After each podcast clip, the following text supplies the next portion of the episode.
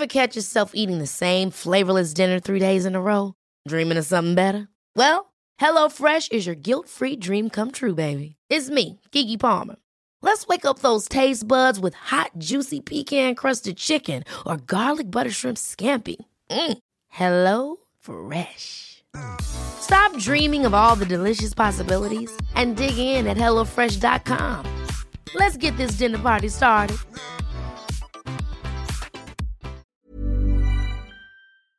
Se van acercando las vacaciones y si tienes un bebé en casa, seguro que te preocupa cómo organizar sus comidas durante los viajes, los días de playa o las salidas a la montaña. Una opción cómoda y muy socorrida son los potitos de Nutriben, porque saben cuánto te preocupa dar a tu bebé tarritos nutritivos y con todas las garantías. Los potitos se preparan aquí en España con los mejores ingredientes, como frutas, verduras, carnes o pescados, y solo emplean aceite de oliva virgen extra. Esos ingredientes tal cual se trituran, cocinan y se envasan al vacío para su correcta conservación. Y ya sabes que igual de importantes son los ingredientes que lleva un alimento como los que no lleva. Los potitos de Nutriben son tarritos que no contienen sal, azúcares añadidos, almidón, colorantes, conservantes, gluten o aceite de palma. Recuerda que los únicos potitos son de Nutriben. Gracias a Nutriben y a su marca Potitos por apoyar los buenos contenidos en este podcast.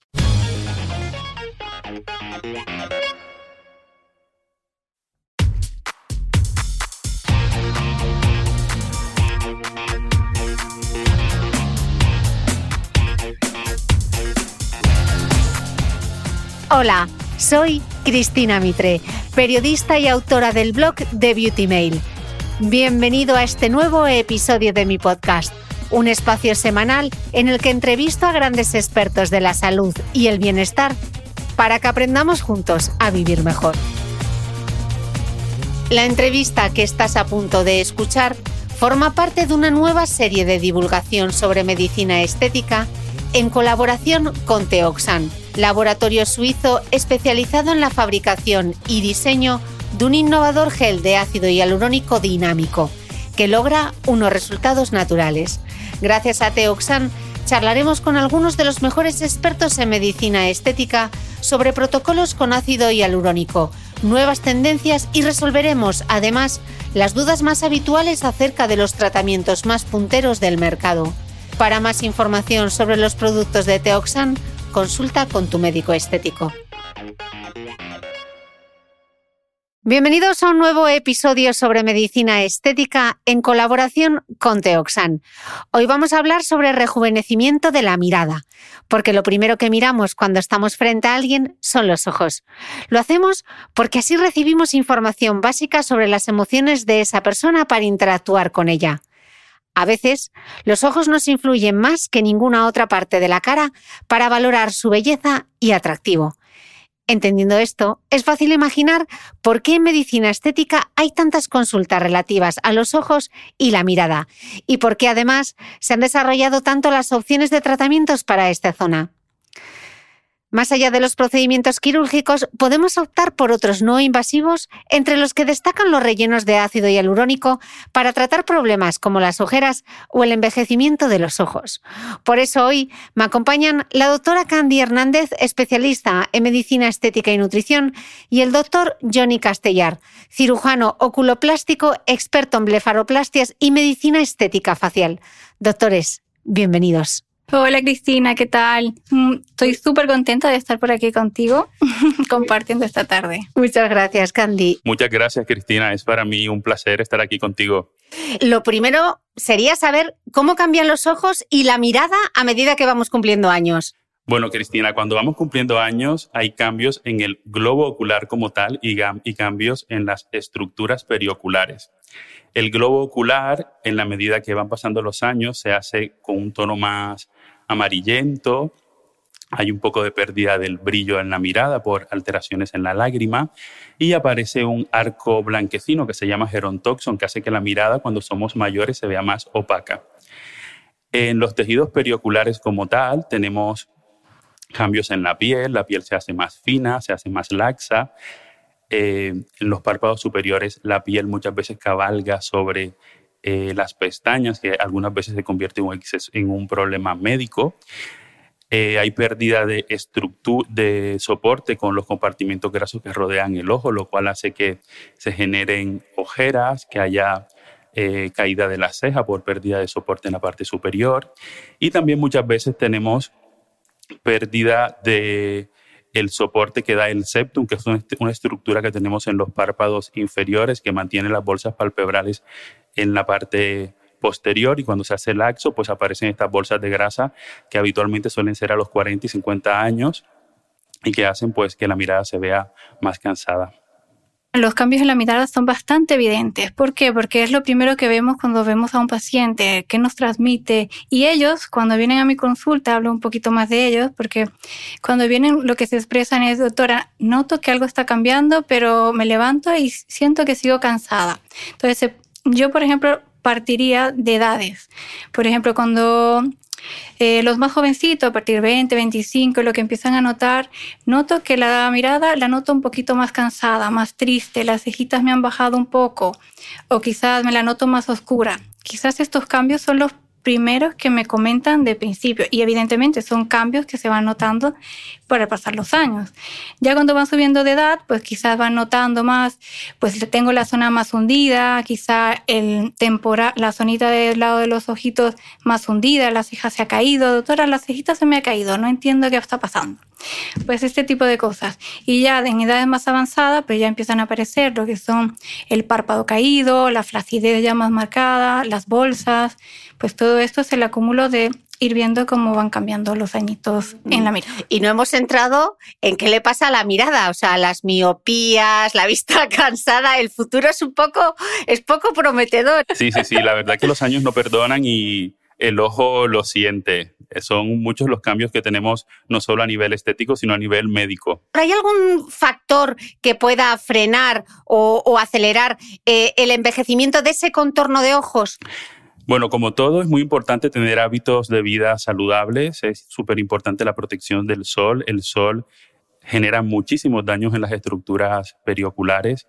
Utilizar un buen protector solar y unas gafas solares con un filtro correcto son muy importantes en la fisiopatología del envejecimiento periocular. Y también es muy importante utilizar contornos de ojo correctos que te generen una hidratación y que te aporten nutrientes a la piel periocular. De hecho, Teoxan tiene un contorno de ojos muy bueno, que yo lo utilizo y muchas veces se lo recomiendo a mis pacientes, que no solamente hace que tengan una mejor calidad de piel, sino que de forma crónica también previene un poco el envejecimiento. Primero tendría que mencionar eh, la genética. La genética es lo primero porque es lo que nos va, nos va a, mm, va a ir por ejemplo, si nuestros padres ya de por sí tenemos con ellos ojeras, bolsitas, pues ya sabemos que nuestro trayecto es este.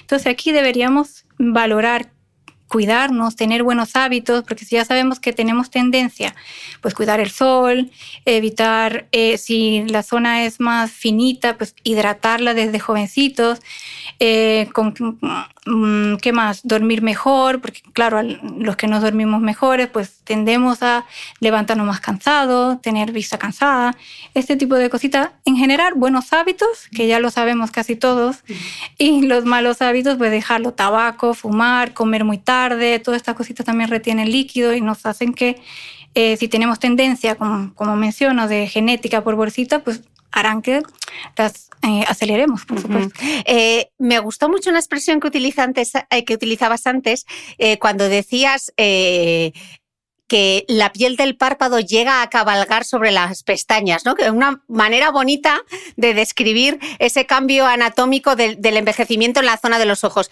Me pregunto, doctor, todos estos cambios anatómicos que nos estaba relatando, esa aparición de, de esas bolsas de grasa, etcétera, ¿todos esos cambios son solo cuestión de estética o pueden llegar incluso a afectar a la visión? Mira, es súper interesante lo que me estás preguntando porque muchas veces los pacientes son solo conscientes del tema estético y cuando les operas se dan cuenta que además tenían un problema médico. En el caso de la dermatocalasia, que es la forma como le llamamos los cirujanos al exceso de piel de los párpados superiores, en un porcentaje de pacientes muy importante, genera una alteración en el campo visual superior. No llega es muy raro que llegue a comprometer la visión completamente, pero sí tapa todo tu campo visual superior. Eh, la mayoría de las veces las blefaroplastias se hacen eh, por temas estéticos, pero cada vez son más los pacientes que se hacen blefaroplastias por problemas médicos. Que eso es cuando se cae el párpado, ¿no? La caída del párpado es así como se llama. Sí, cuando el exceso de piel cabalga sobre las pestañas y te compromete la visión. Las personas que tienen una visión correcta, que ven muy bien, que no tienen cataratas, que no tienen alteraciones en el campo visual, pues muchas veces no sienten ese, esa pérdida de campo de visión. Pero un problema que un, paciente que tenga un problema visual, un glaucoma, eh, bueno, cataratas, cualquier problema médico que les reduzca la visión, para ellos ese pequeño trocito de campo visual que les genera el exceso de piel puede llegar a ser un mundo. Total. Y de todos esos cambios externos que nos estabas detallando, en concreto, ¿cuáles son los que dan más sensación de, envejecimiento o esa expresión de mirada cansada tan habitual? Seguro que muchos pacientes van a tu consulta diciendo, es que me veo con como cara cansada, con la mirada cansada. Sí, bueno, realmente los pacientes cuando vienen a mi consulta vienen refiriendo que los amigos le di un poco de bullying, que le dicen que se ven muy mal, que si no han dormido, que si están enfermos y ellos se sienten un poco mal porque duermen toda la noche, están muy bien, vienen de vacaciones, llegan al trabajo y todo el mundo les dice que les pasa. Y realmente la principal causa en pacientes jóvenes suelen ser ojeras o pérdidas de volumen en la cara, como en la zona del pómulo o de la fosa temporal. También hay pacientes que tienen eh, una malposición palpebral, que es el rabillo del ojo, lo que, lo que nosotros llamamos canto externo, que es el rabillo del ojo, que muchas veces el párpado inferior lo tienen un poco descendido y eso hace que la mirada se le vea triste y realmente es un problema anatómico. Eh, y pues en pacientes mayores la principal causa suele ser el exceso de bolsas palpebrales o exceso de piel en los párpados superiores. Mm. Hemos tocado, hemos hablado de contorno de ojos, hemos hablado de, de faroplastia. Eh, por, encasillarlo todo, ¿qué tratamientos cosméticos, médico-estéticos y quirúrgicos hay para tratar eh, esos signos del envejecimiento en el contorno de ojos? Si tuviésemos que hacer un, un mini resumen. Vale, eh, se, pueden hacer, se pueden hacer tratamientos con toxina botulínica para mejorar las arrugas dinámicas y para prevenir que estas arrugas dinámicas no se conviertan en arrugas fijas. Eh, en el caso de la ojera, si la ojera es pigmentada, se pueden hacer láser despigmentantes, eh, se pueden hacer peelings, carboxiterapia.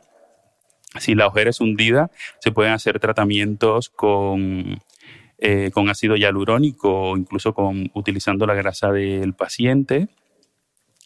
También si hay un exceso de piel leve, se puede hacer un láser de CO2 que hace una eh, pequeña contracción de la piel y mejora el exceso de piel sin necesidad de pasar por el quirófano. Y cuando el exceso de piel es muy importante o cuando hay un exceso de grasa, muchas veces la única solución es quirúrgica. Es un poco confuso porque ¿quién ve exactamente qué? Eh, ¿Cuándo eh, ve el médico estético y cuándo hay que derivar al cirujano? Bueno, esto depende mucho del entrenamiento y de la experiencia que tenga cada persona. Cada vez más somos, cada vez somos más los cirujanos que hacemos una práctica mixta entre lo que es la cirugía y la medicina estética. Habitualmente el médico estético hace todo, todo lo que se refiere a láseres, inyectables, eh, peelings y el cirujano pues la parte quirúrgica. En cuanto a ¿Qué cirujano se, dedica a esta cirugía? Pues aquí lo importante, como te dije, es el entrenamiento y la experiencia. Clásicamente lo hacen los cirujanos oculoplásticos, que somos oftalmólogos que nos hemos entrenado específicamente en la zona periocular. También lo pueden hacer cirujanos plásticos, cirujanos maxilofaciales.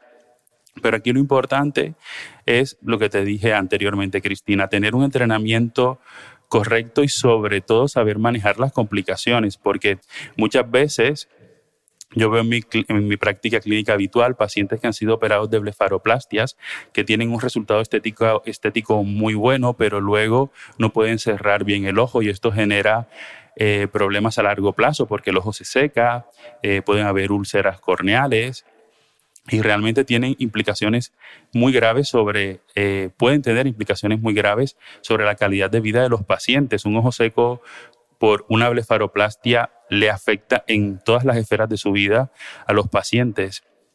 Incluso también eh, eh, tengo pacientes que por una blefaroplastia eh, realizada sin indicación tienen malformaciones palpebrales importantes, el párpado ectropionizado, que es el que se gira el párpado inferior, y bueno, hay un montón de complicaciones que podríamos estar hablando de esto muchísimo tiempo. Mm.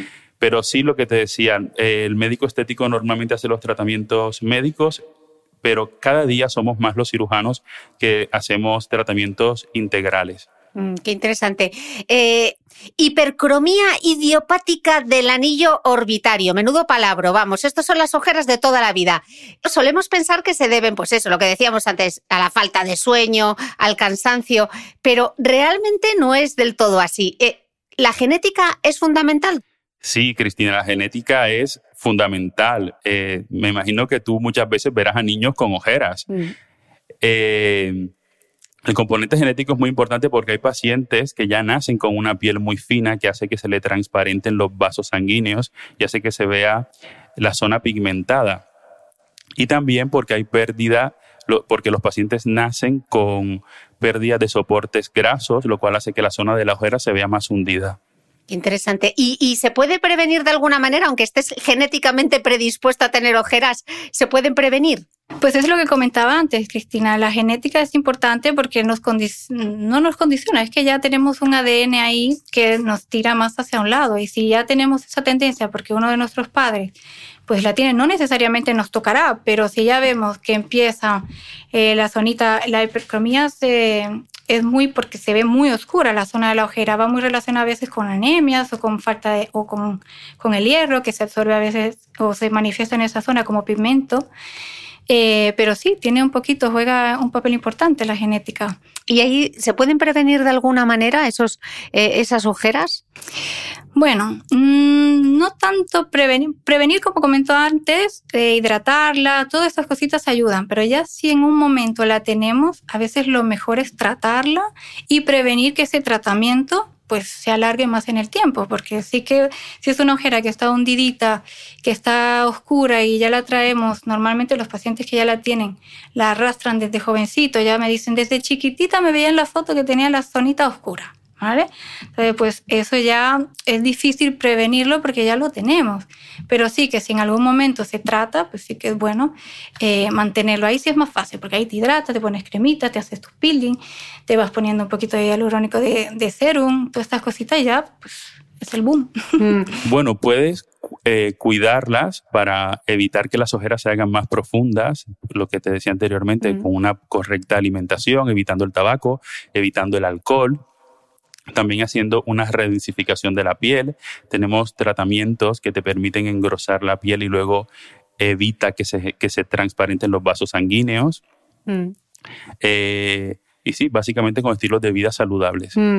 Eh, estabas hablando justo antes que hay ojeras más hundidas, ojeras pigmentadas. ¿Podemos ver qué tipos hay, eh, cuáles son y cuáles son las causas? Porque me imagino que se tratarán mm, de manera diferente.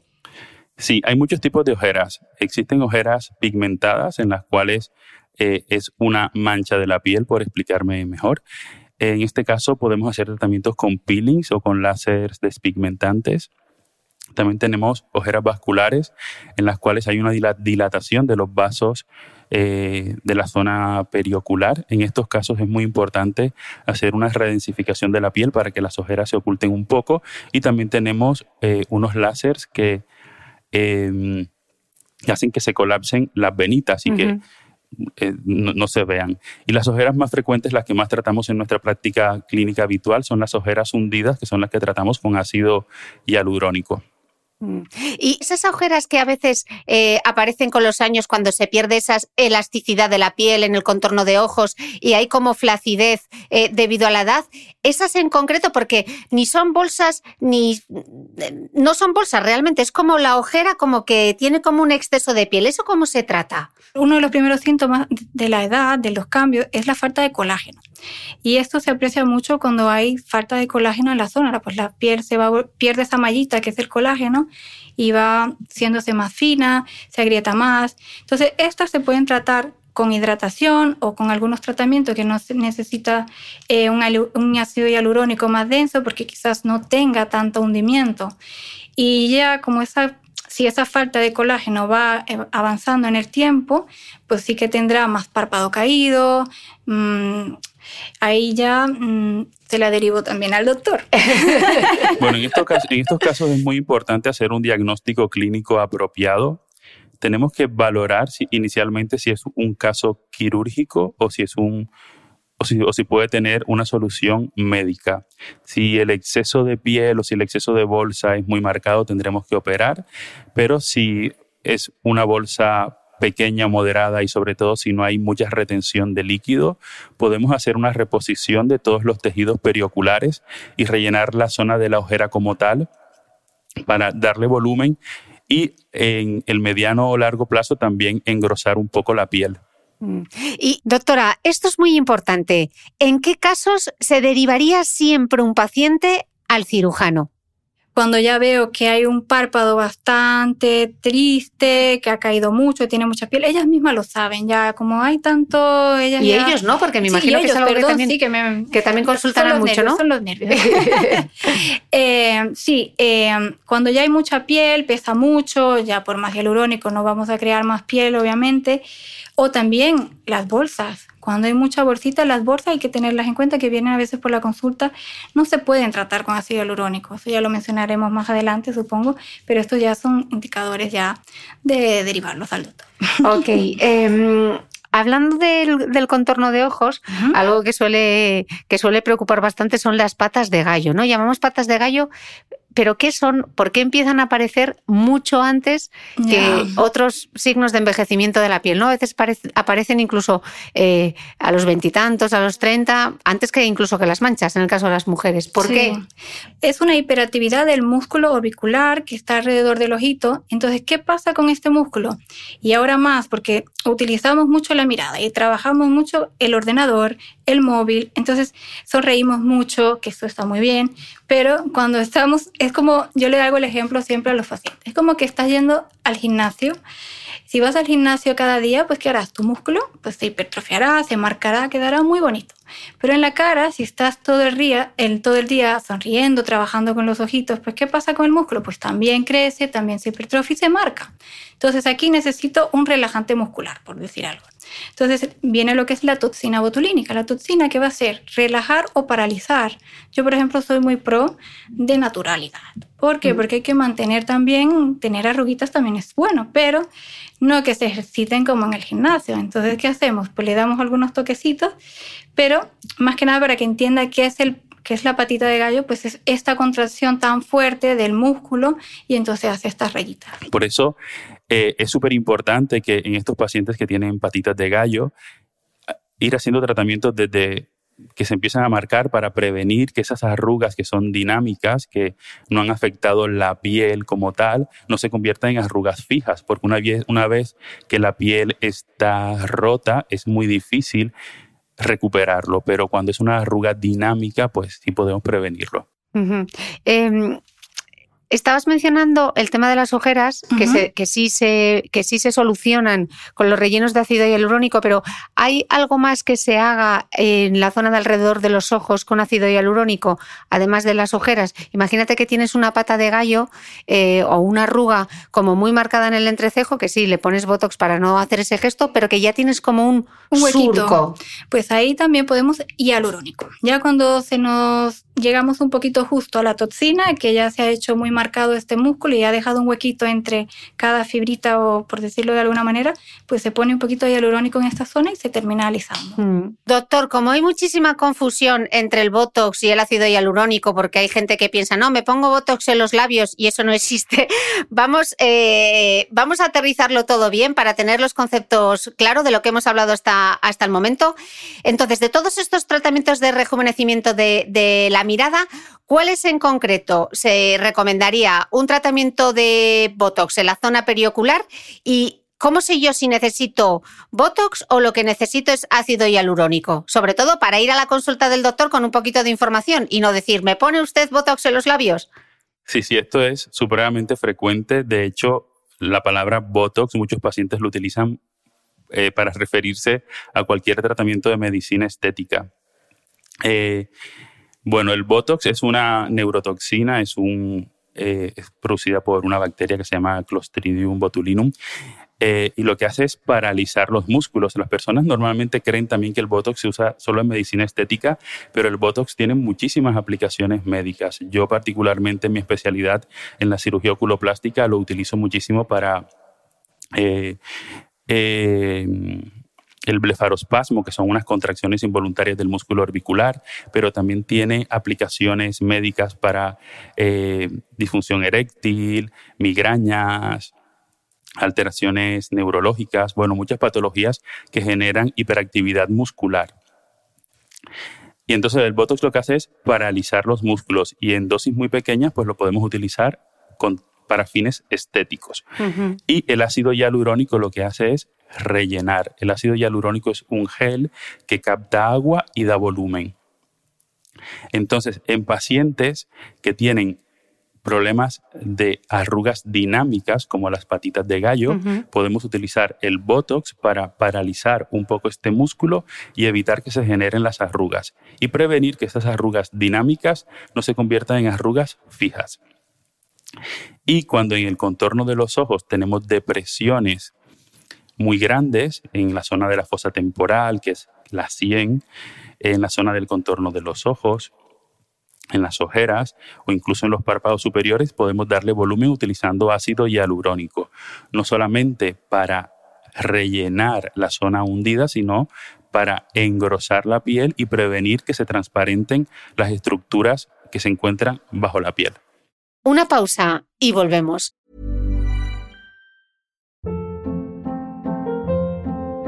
Hold up. What was that? Boring. No flavor. That was as bad as those leftovers you ate all week. Kiki Palmer here, and it's time to say hello to something fresh and guilt-free. Hello Fresh. Jazz up dinner with pecan-crusted chicken or garlic butter shrimp scampi. Now that's music to my mouth. Hello Fresh. Let's get this dinner party started. Discover all the delicious possibilities at hellofresh.com.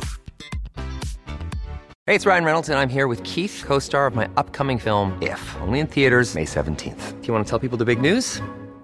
All right, I'll do it. Sign up now and you'll get unlimited for $15 a month in six months of Paramount Plus Essential Plan on us. Mintmobile.com slash switch. Upfront payment of $45 equivalent to $15 per month. Unlimited over 40 gigabytes per month. Face lower speeds. Videos at 480p. Active Mint customers by 531.24 get six months of Paramount Plus Essential Plan. Auto renews after six months. Offer ends May 31st, 2024. Separate Paramount Plus registration required. Terms and conditions apply if rated PG.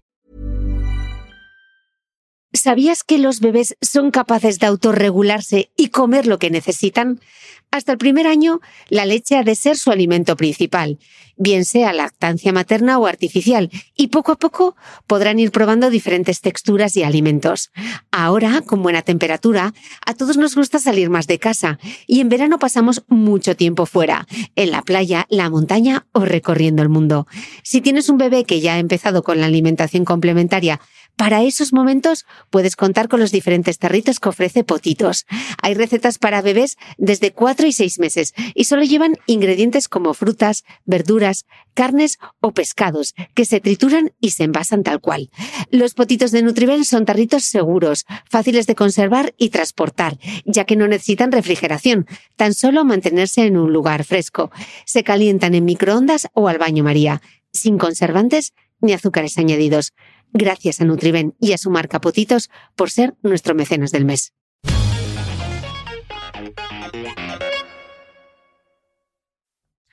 Según los últimos datos, 4 de cada 10 españoles recurren a la medicina estética. Por eso, desde Teoxan apuestan por la formación con el máximo rigor científico y el empoderamiento del paciente como camino hacia la profesionalización de la industria en medicina estética. La medicina estética ya no repara ni retoca como hace 20 años, sino que debe entenderse como un acompañamiento al envejecimiento natural de las personas. Así, la gama de rellenos dérmicos de Teoxan incorpora desde 2015 una tecnología única de reticulación patentada que respeta y acompaña los movimientos faciales. Si estás interesado en tratamientos de medicina estética, no olvides consultar siempre con un profesional médico estético cualificado.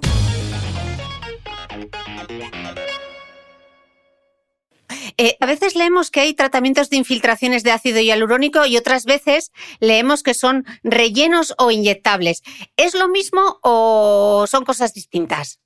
Son cosas distintas. Existen muchos inyectables. De hecho, el ácido hialurónico es un inyectable más. Eh, existen eh, hidroxiapatita cálcica, policaprolactona, ácido poliláctico, muchos inyectables, pero que en la zona de la ojera como tal, el único que tiene un comportamiento seguro es el ácido hialurónico.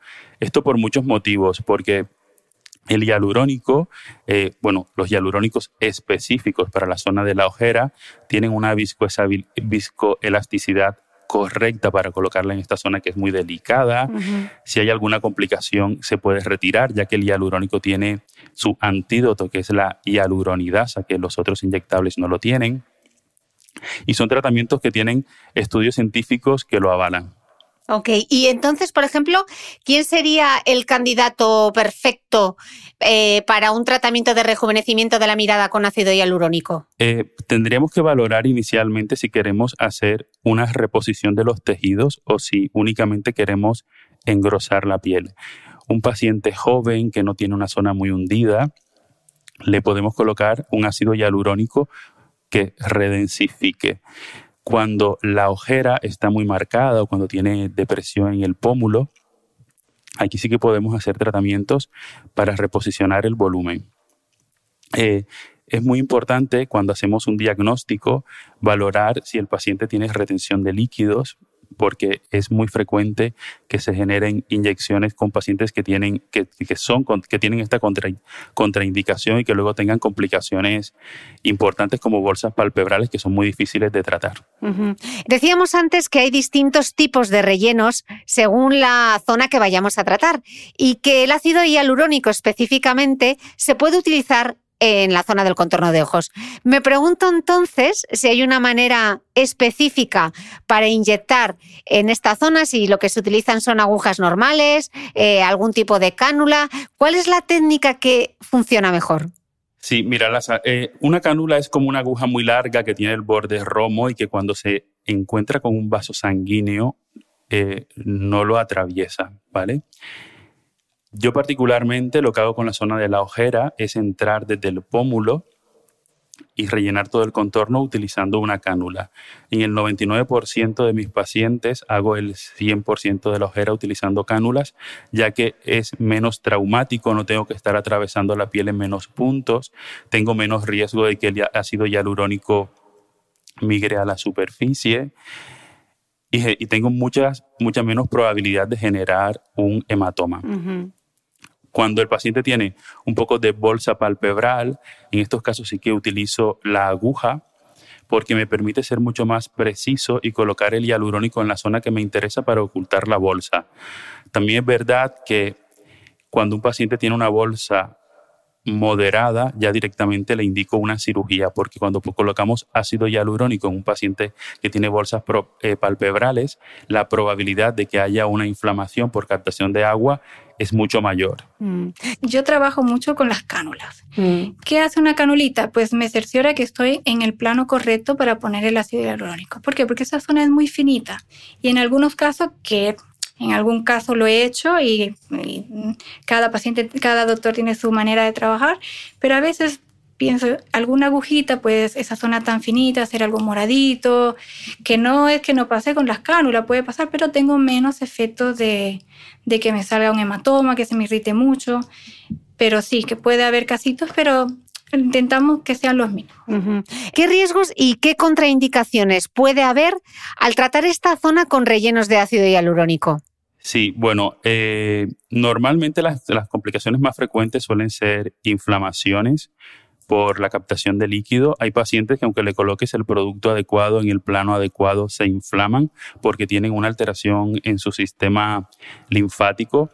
También he tenido algunas complicaciones de pacientes que se les han colocado productos que no son correctos y genera granulomas en la zona eh, periocular, pero en general son tratamientos bastante seguros, son muy seguros. Eh, como algunas veces salen hematomas, es muy importante tener eh, cuidado con el sol porque el hematoma puede pigmentar la piel y empeorar también la zona de la ojera.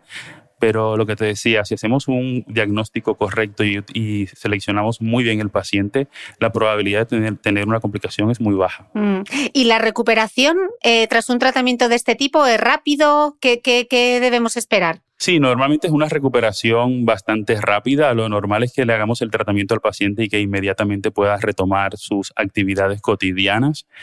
Como todo en medicina pueden haber complicaciones, pero es muy raro que haya una complicación. La mayoría de los pacientes se hacen su relleno de ojeras y inmediatamente se van a su trabajo o a continuar con su vida habitual.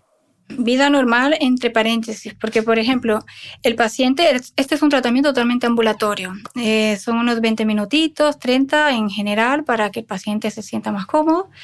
Eh, se incorpora, se levanta y puede hacer deporte, eh, puede hacer vida normal. Lo que no debe hacer deporte, perdón, me he equivocado. Eh, no debe hacer, mm, yo por ejemplo le aconsejo nada que, que lleve calor, que, mm, que sude, ¿por qué? Porque es una heridita, no deja de hacerlo, un tratamiento, pero lleva una agresioncita pequeña, aunque sea mínima. Mm. ¿Y se nota de manera inmediata cuando te rellenas la ojera? ¿Desaparece completamente o es paulatino? Depende de la profundidad de la ojera. Cuando una ojera es, no es muy profunda, normalmente eh, se puede ver inmediatamente un cambio ya muy importante que luego mejora con los días. Cuando la ojera es muy profunda, algunas veces el cambio no es tan llamativo inicialmente y le hacen falta varias sesiones para conseguir un resultado estético óptimo. Sin embargo, tenemos que esperar como poco unas tres o cuatro semanas para poder valorar el, resultado final de esa sesión. Mm. En el momento ya se empieza a notar. Incluso yo le hago, si no son muy aprensivos, yo intento a veces, le paso un espejito, le hago un ladito y se ven y dicen, uy, pues sí que se nota el cambio. Ahora, con los días irá mejor y siempre le explico, hasta mes, mes y medio puede ir a mejor, porque no solo el rellenito, también la calidad de la piel, la oscuridad que hemos hablado, por lo cual en caso de que se necesite una segunda sesión, yo siempre me espero eh, dos mesecitos, porque el cambio todavía seguirá a mejor. ¿Y cuánto duran? Esto depende mucho del metabolismo del hialurónico de cada persona. Hay pacientes que, por ejemplo, los que tienen enfermedades autoinmunes, eh, pacientes que hacen mucho deporte, pacientes que por ningún motivo, no lo sabemos por qué, metabolizan el hialurónico muy rápido y otros pacientes que les dura muchísimo. Tengo pacientes que les he hecho tratamientos de las ojeras hace tres años y que lo tienen íntegro pero de media suelen ser unos 10 meses, 12 meses la duración. Normalmente puede durar entre 9 meses a 12 meses. Mm. ¿Algún otro efecto adverso? Porque se habla del, famoso efecto Tyndall. ¿Qué es esto del efecto Tyndall? Porque seguro que alguien busca en internet y lo encuentra. Vale, sí. El efecto Tyndall es un efecto que a veces se da cuando se aplica un hialurónico y cuando tienes una luz directa se te puede ver como una especie de sombrita o grisáceo o directamente hay quienes dicen, doctora, es que me veo aquí el hialurónico. Pues es un efecto raro, aparece a veces eh, si se ha colocado el hialurónico muy superficial o en algunos casos puede que migre, pero es muy raro, es muy raro que pueda pasar este tipo de mm. cosas. ¿Y cómo me fío yo, cómo sé yo que mi médico estético o mi cirujano es el mejor haciendo la ojera? ¿En qué me puedo fijar para que no me pase esto? Bueno, una muy buena pregunta. Eh, yo creo que es muy importante el feeling que te dé el médico cuando vienes a la consulta. Mm. Creo que también es muy importante ver en las redes sociales o en la página web de cada médico si tiene experiencia haciendo ese tipo de tratamientos, valorar cuánto tiempo tiene, cuántos años de experiencia tiene el profesional, porque sin duda la zona de la ojera es una de las zonas más delicadas y si no tienes experiencia, si no sabes utilizar bien la cánula, si no sabes el punto preciso donde lo quieres colocar, se pueden realizar destrozos importantes. Mm, importante, este punto es muy importante. Eh, todos estos inyectables con ácido hialurónico son solo tratamientos rejuvenecedores o también podrían tener cierto papel eh, preventivo del envejecimiento? Sí, tiene un papel preventivo importante. Eh, la hidratación que te dé el ácido hialurónico hace que el envejecimiento de la piel eh, sea enlentece de cierta forma el envejecimiento de la piel.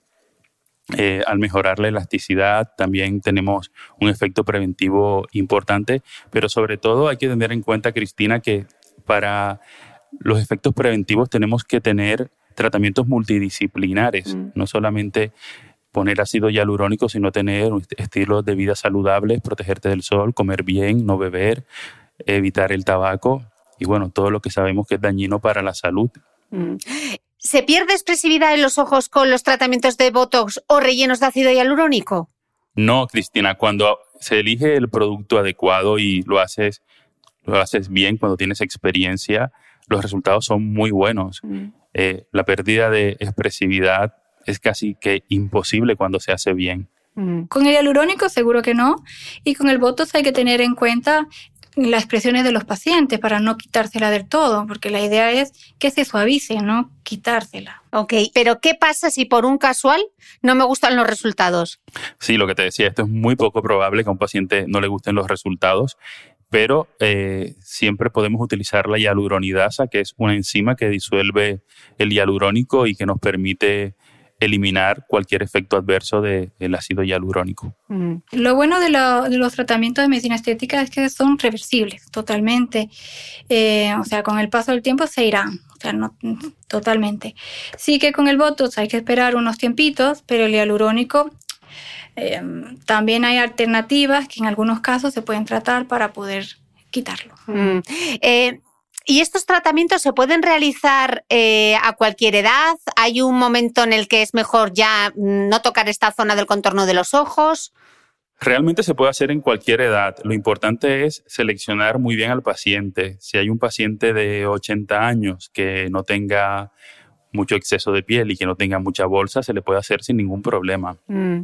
Lo importante es hacer una correcta valoración, determinar los factores que pueden generar complicaciones y evitarlos en pacientes pues, que, puedan, que se puedan complicar, como pacientes que tengan retenciones de líquidos, que tengan exceso de bolsa, exceso de piel o cualquier circunstancia que pueda hacer que el ácido hialurónico no se pueda integrar y que genere inflamación en la zona periocular. Mm. Mencionabas justo antes, eh, doctora, el tema de la carbositoterapia. Ajá. Eh, no, hemos, no nos hemos adentrado en ello, entonces sí que me gustaría dar una pincelada, porque más allá de la ojera y el relleno con ácido hialurónico, ¿qué otras opciones de, de tratamientos existen para el contorno de los ojos y, y ese rejuvenecimiento de la mirada, ese láser, esa carbositerapia de la que hablabas? Explícanoslas un poco así para que eh, la audiencia tenga una pequeña idea. Vale.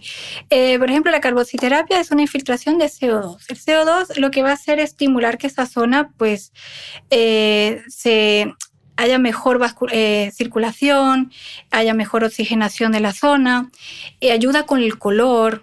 Incluso la carboxi se utilizaba anteriormente para mejorar úlceras y cicatrices, que todavía lo que pasa es que es un poquito incómoda la, aplicación, pero mejora mucho. Por ejemplo, ojeras que les cuesta o ya se han hecho un hialurónico y todavía le cuesta un poquito más, al menos yo como lo, lo, lo derivo, es eso, que queda un poquito de color, pues la intento tratar con esto. El láser, los láseres eh, estimulan colágeno, mejoran mucho la calidad de la piel. Paciente que no le gusta mucho la idea de agujitas y todo esto, pues a veces una estimulación de colágeno con las de luz, que es un láser, hay diferentes tipos, no, me- no me entraré mucho porque hay diferentes dependiendo de cada persona, siempre es bueno una valoración antes de para saber qué estamos tratando. Y qué más, los peeling, pues el color, mejorar. Y básicamente hay más. Ahora me, me, me quedo ahí, pero hay bastantes tratamientos para mejorar. Mm. Llevamos ya un ratito hablando de las bolsas, las bolsas, las bolsas. ¿Por qué se producen las bolsas? ¿A qué se deben? Si nosotros en la zona de los párpados inferiores tenemos como una pared que se llama septum orbitario que mantiene la grasa que tenemos todos alrededor del ojo, lo mantiene en la parte posterior. En la medida que vamos haciéndonos mayores, este septum orbitario se va debilitando y los paquetes grasos de la zona posterior se, se genera como una pseudohernia Ujú. y pues eh, se hacen visibles desde afuera. Al final las bolsas palpebrales eh, es grasa, grasa que se, se está moviendo de su posición inicial que es el, eh, la cavidad orbitaria. ¿Y, cómo sé yo si las que tengo son fruto de la retención de líquido o son grasas? ¿Hay alguna manera fácil de saber diferenciarlas? Sí, sí, es muy fácil. Eh, cuando haces una, cuando presionas contra, cuando presionas el ojo, si es grasa, protruye y si es líquido se mantiene se mantiene igual cuando, cuando presionas el ojo, pero esto es algo que es tan frecuente en la práctica clínica que cuando ves a un paciente, cuando ya sabes si realmente tiene una retención de líquido o si es una bolsa grasa. ¿Aparecen siempre en el párpado inferior o también me pueden salir bolsas en, en el párpado superior? Sí, claro. Eh, pueden, puedes tener bolsas en los párpados inferiores eh, y al igual que el exceso de piel. En los párpados inferiores hay tres paquetes grasos que son los que protruyen. Y en el caso de los párpados superiores también aparecen. Hay pacientes que incluso más que en los párpados inferiores, solo que en los párpados inferiores solo hay dos paquetes grasos, suelen aparecer más pegados hacia la nariz, a diferencia de los inferiores que aparecen en todo el contorno de los ojos. Mm. Entiendo que las eh, bolsas que son fruto del edema, poca cosa se puede, se puede, se podrá hacer porque son retención de líquidos, ¿no?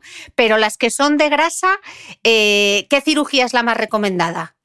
Sí, en estos casos recomendamos hacer una blefaroplastia transconjuntival que nos permite extraer o reposicionar este exceso de grasa y de esta forma podemos conseguir resultados muy, duraderos o definitivos. Mm. Y cuando hablamos de, lo hemos mencionado antes, pero por volver a repetirlo y que no se nos quede, cuando hablamos eso de párpado caído, exactamente eh, por qué ocurre, cuál es la causa de esa sensación de es que se me cae el ojo. Bueno, esto se debe principalmente a dos causas. Uno es que el músculo elevador del párpado superior, que es el músculo que se encarga de, de subir el párpado, muchas veces se encuentra débil y el párpado superior, la línea de las pestañas del párpado superior se encuentra en una posición inferior, pero esto es algo que normalmente lo diagnosticamos los médicos, mm. se llama tosis palpebral, pero lo que clásicamente se le llama párpado caído es al exceso de piel, la dermatocalasia de los párpados superiores, que se posiciona sobre las pestañas y genera, genera esa sensación de párpado caído, pero realmente para nosotros como cirujanos esto no es un párpado caído. Mm. Es simplemente una dermatocalasia que cuando se retira el exceso de piel mejora. Mm. Estábamos hablando antes de la blefaroplastia, que seguro que tú ves muchísimas en consulta. Em, vamos a aterrizarlo un poco. ¿A qué tipo de pacientes se le, se le recomienda? Decías antes que era importantísimo que esté bien hecha porque te puede quedar el ojo seco. ¿Cómo se realiza? Eh, ¿Se hace con láser? ¿Se hace con cirugía? Eh, ¿Cómo es la recuperación? ¿Qué riesgos tiene? Vamos, las clásicas preguntas de paciente empoderado, doctor. Vale, perfecto. Bueno, primero tenemos que determinar si un paciente necesita una blefaroplastia superior, una blefaroplastia inferior o una blefaroplastia de cuatro párpados. Tela. Eh, sí. en el caso de la blefaroplastia superior, normalmente los pacientes, el signo clásico que me lo refieren los pacientes cuando vienen a, cuando solicitan una blefaroplastia superior es que, sobre todo las chicas, no pueden eh, pintarse la línea del ojo. El exceso de piel, pues ya hace que eh, no tengan el espacio para pintarse la línea del ojo o se les genera como una doble línea, se les mancha. Eh, dentro de los párpados superiores, este exceso de piel puede ser muy leve. En estos casos podemos hacer tratamientos con láser de CO2, por ejemplo, o con tecnología plasma para contraer un poquito la piel. Pero cuando este exceso de piel es un poco mayor, pues tendríamos que recurrir a la blefaroplastia. Yo en general prefiero no hacer tratamientos con láser ni, ni, tratamientos plasma porque la recuperación suele ser muchas veces igual que la de una blefaroplastia porque genera mucha inflamación y muchas veces genera pigmentaciones. Y en el caso de la blefaroplastia, pues es una cirugía bastante sencilla. Cuando tienes un entrenamiento, realmente es una cirugía sencilla. Y lo que hacemos es quitar el exceso de piel perfilando muy bien el párpado superior y el exceso de grasa. Es una cirugía que se puede hacer con anestesia local o anestesia local y sedación. Dejamos unos pequeños puntos de sutura que se retiran a la semana y queda una pequeña cicatriz que normalmente al mes, al mes y medio ya suele estar bastante bien.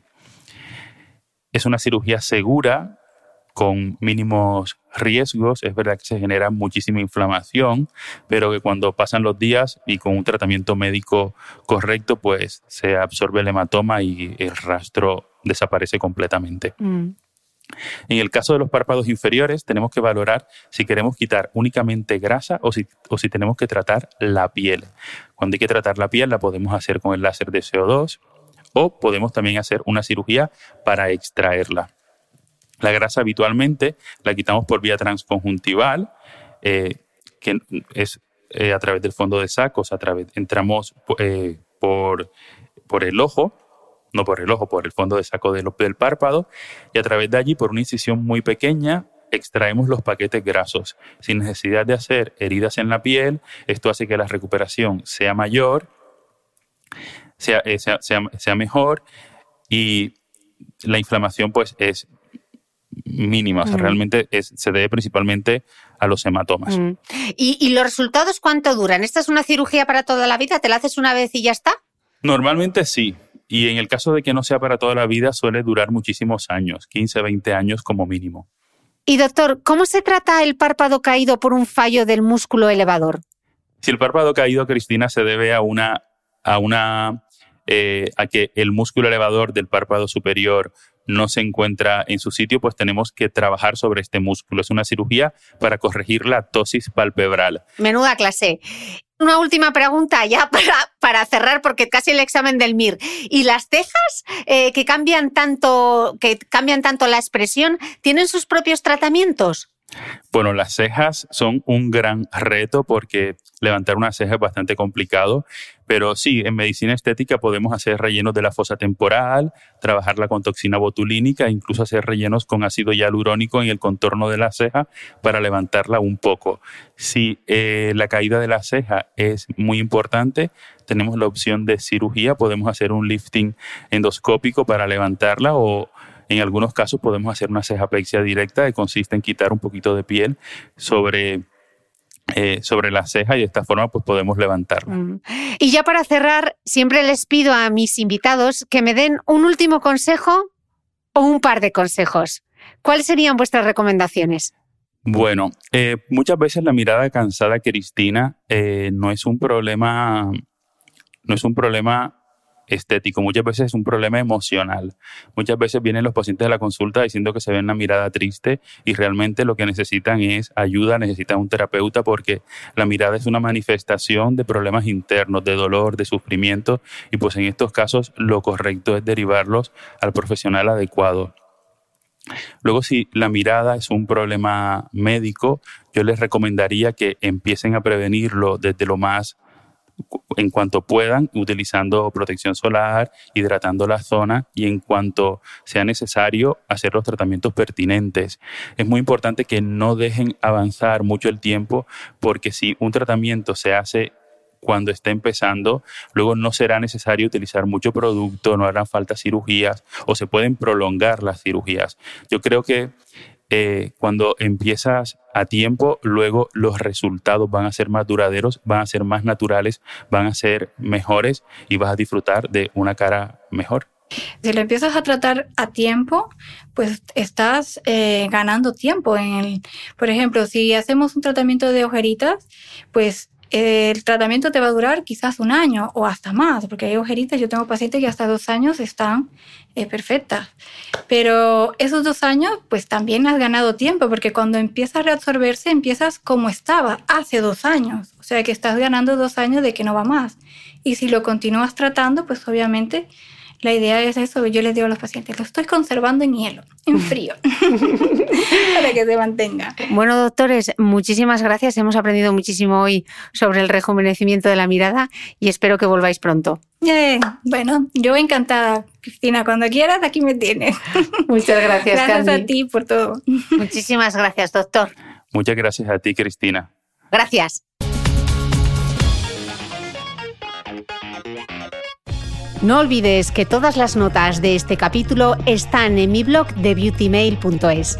Además, si no quieres perderte ninguna entrevista, suscríbete al podcast de Cristina Mitre en tu reproductor de podcast habitual. Y un último favor, si me escuchas en Apple Podcast, regálame unas estrellas y déjame una reseña porque así ayudas a que este podcast siga creciendo. Muchas gracias y nos escuchamos de nuevo el próximo domingo.